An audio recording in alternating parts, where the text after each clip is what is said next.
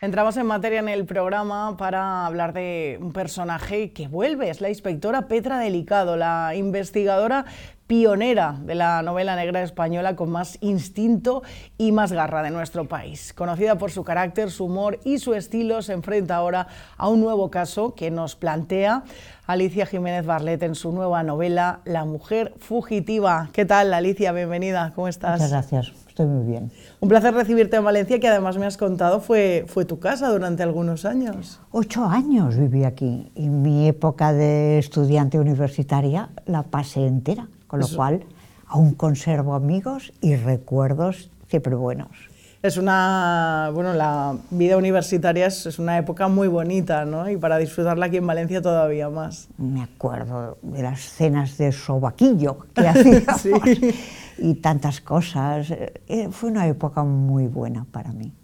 Bueno, estás aquí para hablar de, de este libro, de La mujer fugitiva. Hace tres décadas que creaste el personaje de Petra Delicado. Desde entonces ha vivido muchas historias.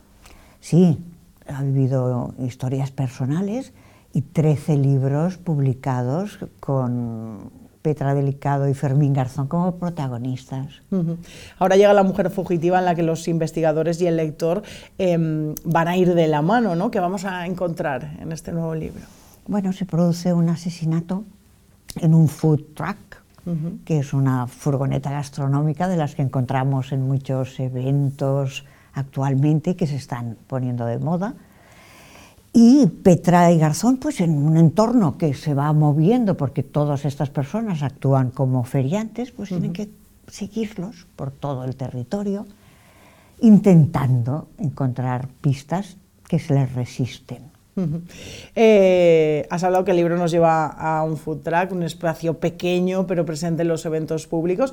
Em, ¿Por qué elegiste ambientar eh, la novela en este mundo eh, de los food trucks? En primer lugar, porque las novelas negras siempre las ambientamos en sitios muy oscos, en bosques oscuros, callejones. Un food truck es todo lo contrario, es una concentración de gente, se come, se bebe, hay un ambiente de fiesta. Me parecía que sacar un poco el asesinato de ahí pues, era original. Y además porque me permitía moverme y mover a los investigadores en un campo más amplio, buscando mm, en su territorio, en Cataluña, los diferentes lugares a los que acuden estos empresarios, pequeños empresarios. Sin desvelar demasiado, em, una mañana el propietario de una de estas furgonetas aparece apuñalado en su interior. Ningún testigo ha visto ni ha oído absolutamente nada. Desde aquí partimos, ¿no? Sí. Y mm, en realidad se puede contar muy poco de esta novela. Tuvimos problemas hasta para hacer un resumen en la contraportada del libro, porque cada paso se descubre a los ojos del investigador y al mismo tiempo del lector. Es difícil, ¿no? Entonces, eh, intentar decir sin decir mucho. Es así, es difícil. Se puede decir que hay giros, que hay sorpresas y que hay un final que, por lo visto, ha resultado impactante a los lectores que ya lo han leído. Eh, es uno de los casos más complejos para Petra Delicado y para su, y para su compañero, el subinspector Fermín Garzón. De hecho, eh, hay un momento en que ella misma duda ¿no? de si va a poder seguir adelante. Sí, sí. A los lectores hay que darles siempre un poquito más, ¿no? Y sobre todo hoy en día que todo el mundo lee novela negra y que el género se ha convertido en algo muy popular. Entonces, como no me gusta aumentar la tensión, a base de sangre, donde creo que se ha llegado de la mano de los autores nórdicos a una cierta exageración, pues fileteando delante de ti al muerto y dando detalles escabrosos, hay que complicar la trama y ofrecerle al lector la posibilidad de jugar con el autor y adivinar cosas. Eso es mucho más complicado también a la hora de, escribir, ¿no? Es más fácil hacer un filete ruso y ponérselo en bandeja al lector, ¿no? Sí, ciertamente mm, todo lo intelectual es más difícil, pero Lo contrario es tomar a los lectores por gente tonta, y yo creo que no lo son. Aparte de conocer bien el género, muchos de ellos, la gente saca sus conclusiones y ve que puede incidir en la complejidad del libro tranquilamente. Y además han eh, demostrado ¿no? su fidelidad a, a, la inspectora Petra Delicado y a su compañero durante muchos años. Es cierto, pues bueno, he tenido la gran suerte de tener lectores que se han aficionado mucho a Petra, que a veces incluso te hablan de ella como si la conocieran como un ser humano y que a veces te hacen reproches, ¿no? ¿Por qué ha casado a Petra tres veces? No puede ser, las mujeres somos más libres. Oh, te quedas parada, pides disculpas, no la casaré más, se lo prometo. Pero te das cuenta de que hay una implicación muy fuerte del lector, lo cual agradeces muchísimo. Eso significa que el lector la hace suya, ¿no? Cierto, También. cierto. Eh, ¿Cómo han evolucionado eh, los dos personajes en estos 30 años? Van envejeciendo. Yo al principio no estaba muy segura de si envejecerían o no, pero me he dado cuenta de que como las circunstancias del país cambian, mis novelas quieren reflejar un poco lo que sucede en cada momento, los uh, investigadores envejecen también. Mm. Petra está cabreada, como todo el mundo ahora. Eso no es nada raro. No es nada raro, por lo menos. Hay cosas que no entiende porque su entorno ha variado mucho en muy poco tiempo, pero se mantiene firme, diciendo, bueno, pues eh, tengo ciertas opiniones que no van a variar, uh -huh. porque lo veo tal y como a mí me parece que es.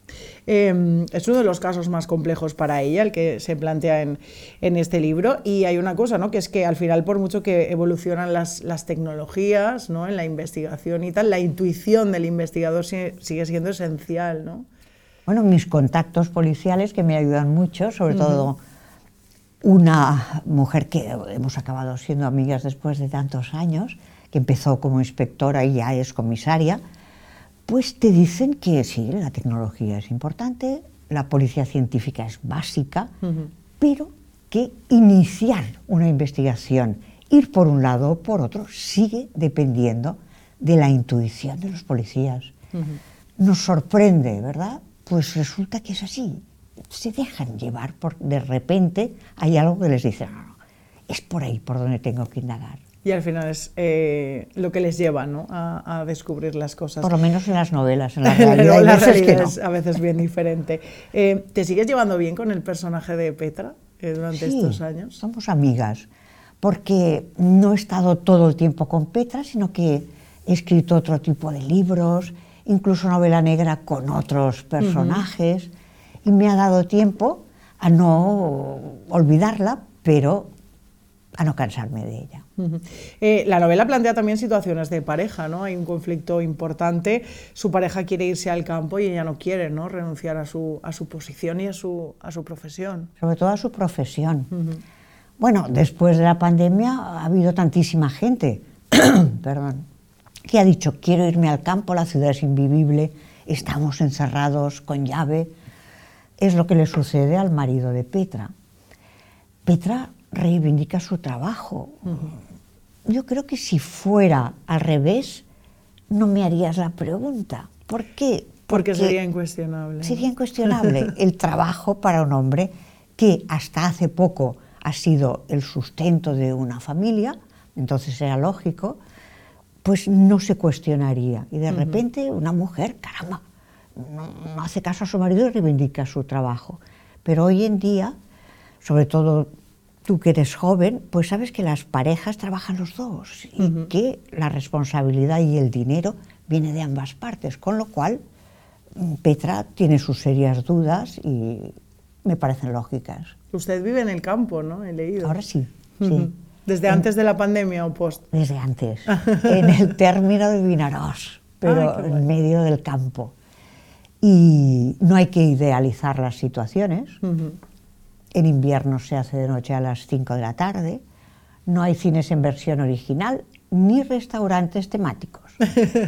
Pero hay Pero... libros, hay animales, hay la naturaleza y el placer a veces del silencio y la soledad. Em, dicen que usted abrió la novela negra a la mujer. Eh, usted dice que no, pero al menos sí en nuestro país, ¿no? Mm, sí, pues sí, había habido otras autoras, pero que habían hecho una novela negra puntualmente y lo habían abandonado. Entonces tampoco había tantos varones que hicieran novela negra. El boom ha sido muy posterior. Es cierto que yo empecé en esa historia y que fue porque me cansaba un poco de ver el papel de las mujeres en las novelas negras tradicionales, que siempre ayudaban a otro investigador o eran las esposas abnegadas del policía, no tenían un protagonismo. Y ahí empecé con esa idea, de vamos a ver qué pasa con una mujer que mande, además. pues funcionó y la realidad me ha dado la razón. Ahora hay muchísimas mujeres en la policía, en todos los cuerpos, Guardia Civil, policías autonómicas, mm, Policía Nacional, como en este caso. Cada vez hay más jóvenes que ingresan en la policía y que se defienden, por lo que me han contado, con uñas y dientes. y bueno, pues ahí está Petra. Ahora ya hay muchas más colegas, mucho mejor.